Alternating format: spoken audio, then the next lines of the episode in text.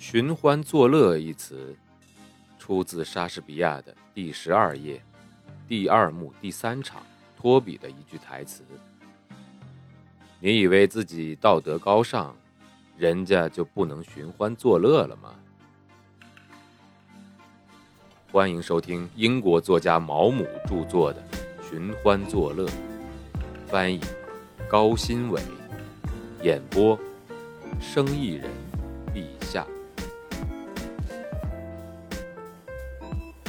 第三十七集，在那之后超过一年的时间里。每当罗西和我出去的时候，他习惯于在回家的路上到我的房间待一会儿。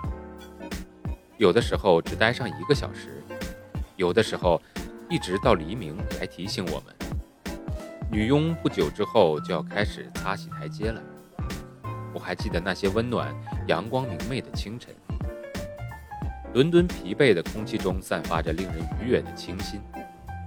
还记得我们的脚步声在空旷的街道上显得异常吵闹。记得在冬天的冷雨下，我们挤在同一把伞下匆匆而行，安静又愉悦。当我们走过的时候，值班的警察会盯着我们看，有的时候充满怀疑，但是有的时候他的眼睛里也会闪现出理解的神情。有时候我们会看见一个无家可归的人蜷缩在某个门廊下睡觉。这个时候，罗西会轻轻地捏一下我的胳膊。我身上并没有多少仙灵，但是为了表现自己，而且想要给罗西一个好印象，所以我会把一枚银币放在一个不成形的大腿上，或者是瘦骨嶙峋的拳头里。我是那么的喜欢他。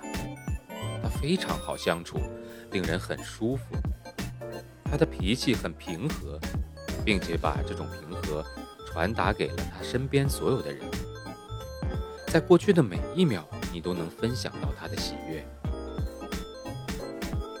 在我成为他的情人之前，我常常问自己，他是不是其他人的情人？比如昆丁福德、哈里雷特福德，还有希利尔。后来我问了他，他吻了吻我。别傻了，我喜欢他们，你知道的。我喜欢跟他们一起出去，仅此而已。我想要问他是否曾经是乔治·坎普的情妇，可我又不愿意问。尽管我从来没有看过他发火，但我觉得他还是有脾气的，而且我隐隐约约觉得。这个可能是会惹他生气的问题。我不想对他说一些太伤人的话，以至于我没办法原谅他。我那个时候很年轻，只有二十一岁。昆丁福德和其他人对我来说很老了，所以以我看来，很自然的，罗西和他们只是朋友。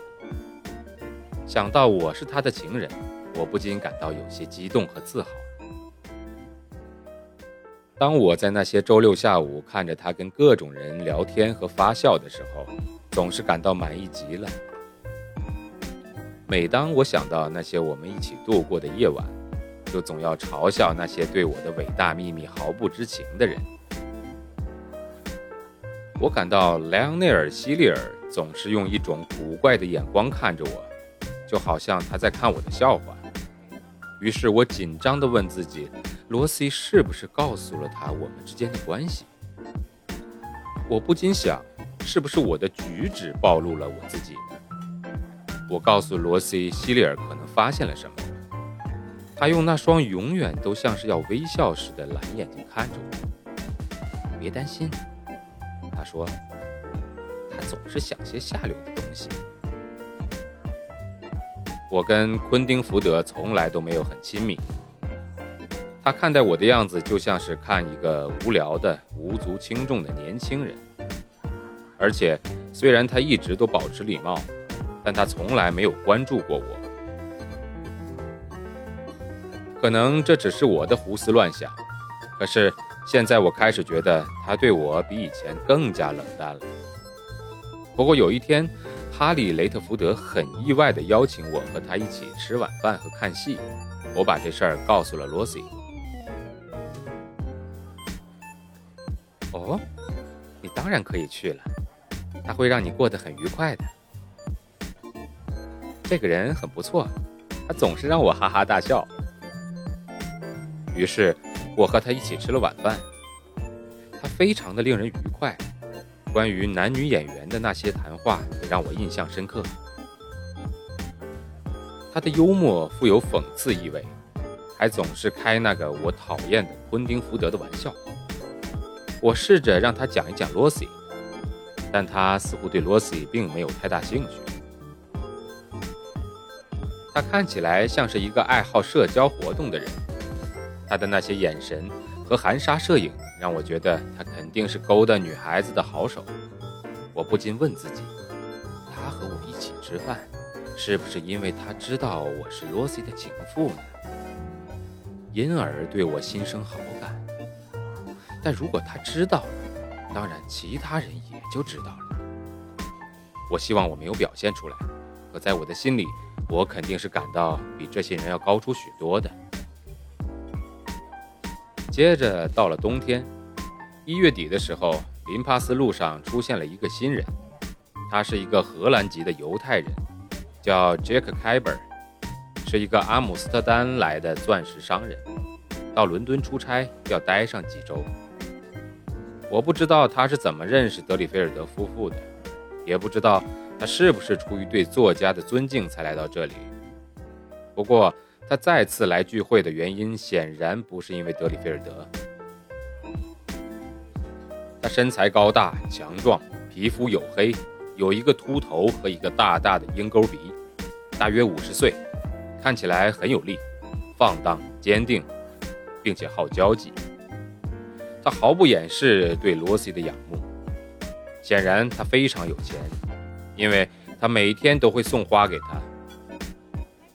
罗西嗔怪他的奢侈，但却又感到荣幸。我真受不了他，这个人又露骨又吵闹。我讨厌他用完美但带有外国口音的英语流利的讲话，讨厌他对罗西说那些奢侈的好听话。讨厌他对待罗西朋友的那种亲切感。我发现昆汀·福德也像我一样不喜欢他，我们几乎因此变得友好起来。幸好他不会待得太久。昆汀·福德撅起嘴，抬起那浓黑的眉毛，他那白色的头发和长长的蜡黄的脸，让他看起来很像是一个绅士。女人总是一个样，她们往往喜欢暴发户。他实在是粗俗的可怕，我也抱怨说：“哎，这正是他的魅力所在。”昆汀·福德这样说道。在接下来的两三个星期，我几乎没怎么见到罗西。杰克·凯伯每天晚上都带他出去，去完这个时尚餐厅又去那个，看完一出戏剧又看另一出，这让我非常烦恼和受伤。他在伦敦什么人都不认识啊，罗西说着，试图平复我激动的心情。他希望趁他在这儿的时候，尽可能的多看些东西。如果他总是一个人去的话，就不太好了。他还有两个星期就要走了，但你不觉得他很讨厌吗？没有啊，我觉得他很有趣啊，他能逗我笑。你难道不知道他一直在追求你吗？嗯，这能让他开心，而且对我来说也没什么坏处。可是他又老又胖又讨厌，我看见他都会起鸡皮疙瘩。我不觉得他有那么糟啊。你真的不应该跟他有任何来往，我抗议道。我的意思是，他是一个多么讨厌的无赖呀。罗西挠了挠头，这是他的一个不大让人喜欢的习惯。外国人跟英国人的不同是很有趣的呀。